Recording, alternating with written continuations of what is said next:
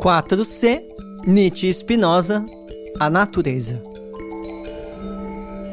Voltamos para a nossa terceira parte, onde a gente, bom, se na primeira e na segunda a gente explica individualmente, essa terceira, vocês já sabem, é a composição dos dois. É.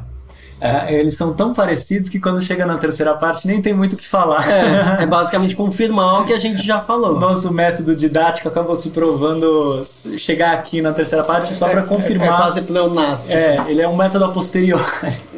pleonástico. A gente só constata aquilo que eu imagino que vocês tenham visto. Né? Essa aula teve muita coisa que assim bateu de um pro outro. Uhum. Mas a gente viu basicamente e que na aula de Spinoza eu não, eu não, eu não falei tanto disso, mas Spinoza usa pouco a palavra moralismo em si. É. Ele usa muito mais superstição. Uhum. Então, mas de Spinoza e Nietzsche mudam as palavras, mas o tipo de pensamento que os dois estão confrontando é o mesmo. Aquilo que Nietzsche chama de ordem moral do mundo é o que Spinoza está falando de consequências da, da, superstição. É a mesma coisa, né? Que é basicamente uh, o que, o, o, o Nietzsche e Spinoza tentam trazer, cada um à sua maneira, que a maneira como a moral coloca a vida e regula a vida é pequena. Não, não, não dá certo pro tamanho que a vida é, né? E essa própria maneira de agir vai trazer o que Spinoza vai chamar de uma maneira imaginativa hum. e o Nietzsche simplesmente chama de moral ocidental cristã, né? Uhum. Ele, ele dá um nome aos bois de uma maneira mais, né, explícita. Uhum. E para concluir, a, a, o Nietzsche diz do da psicologia do sacerdote de uma maneira muito linda e o Spinoza fala da tradição teológico-política, né? Que uhum. são basicamente maneiras de dominar.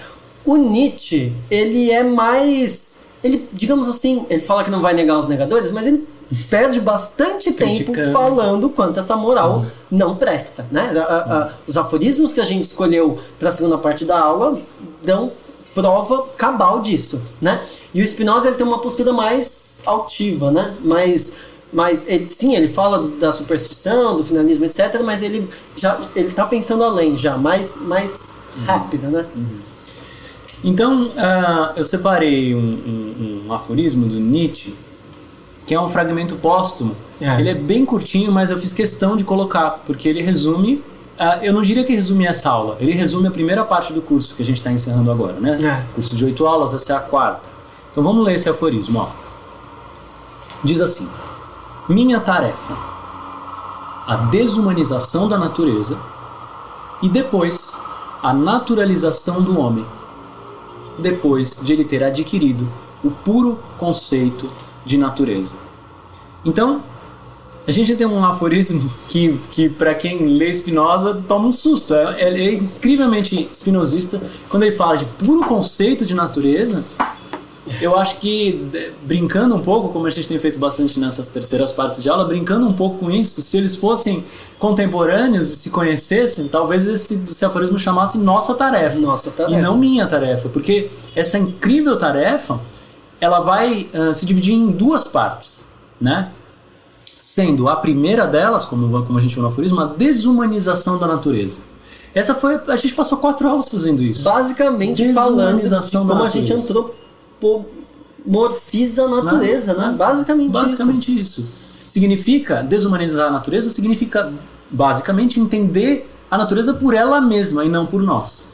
Isso é entendê-la nos seus critérios uhum. e não pelas nossas vontades. É uhum. É isso que a gente fez por quatro aulas, Exato. né? Quando a gente fala, por exemplo, de transcendência, é tentar dizer que a natureza opera segundo outros desígnios e não segundo ela mesma. Então, por isso a gente fala de uma instauração de uma imanência absoluta. Né?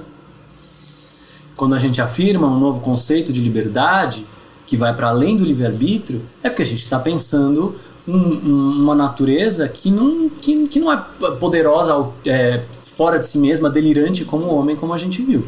Né? Ou, ou, por exemplo, a questão do finalismo, que seria de novo uma maneira de antropomorfizar a natureza como se ela tivesse algum desígnio exterior a ela própria, sendo que ela simplesmente existe, ela se afirma, ela produz, né?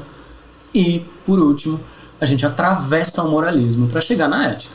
A gente atravessa esse pensamento depois que se, que se é, suprime esses preconceitos, ele não pode mais, ele não tem mais justificativa, a não ser, como vocês viram perfeitamente, a tradição. É. Não tem mais justificativa. O Rafael falou a perfeitamente. Foi, né? O alicerce dele foi decepado e agora ele fica aí flutuando por aí. Né? Bom, a gente passou metade do curso, quatro aulas, só para apresentar bem um plano de filosofia. Fazendo os enfrentamentos. E fazer bem feito, fazer, né? É, fazer bem feito. Fazer é. bem feito. uh, fazendo os enfrentamentos necessários para que ele possa seguir adiante, né? Porque o Spinoza, como eu, como eu falei, o apêndice da primeira parte, ele, ele apresenta Deus de um jeito absurdo. Para quem já leu as, as 40 e tantas proposições da primeira parte, sabe 45, se não me engano, é, meu, geometricamente perfeito. Ele apresenta uhum. Deus e a existência e a natureza de um jeito incrível. Mas não, ele vem no apêndice e fala, olha, você não está comigo, né? Por quê? Porque você não tem, você ainda não saiu desse tipo de pensamento. Esses enfrentamentos necessários, eles não tem como, a gente não pode deixar de fazer isso. Yeah.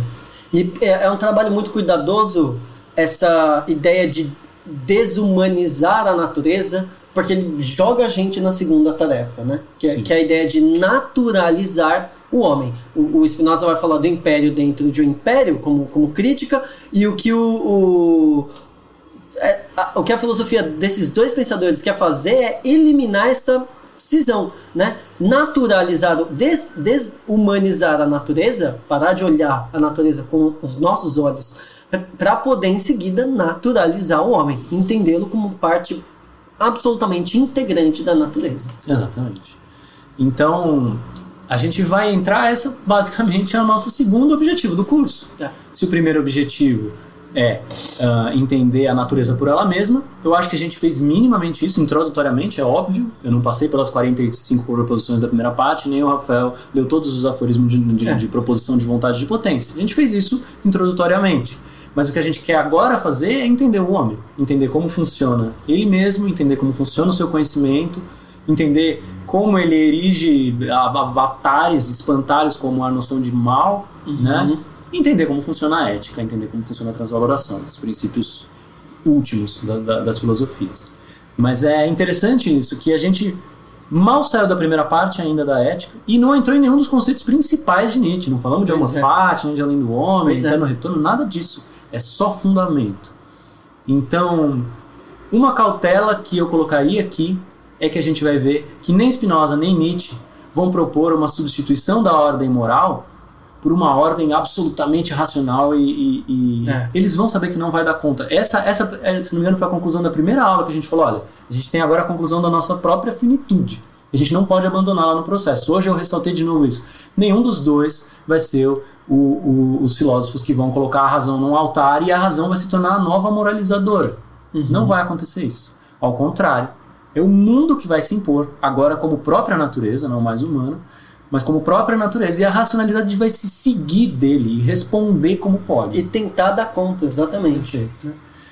Então, encontrar o homem no seio da natureza e descobrir qual a razão que lhe serve é o nosso objetivo nas próximas aulas. Exatamente. Então a gente se vê lá. Valeu, gente.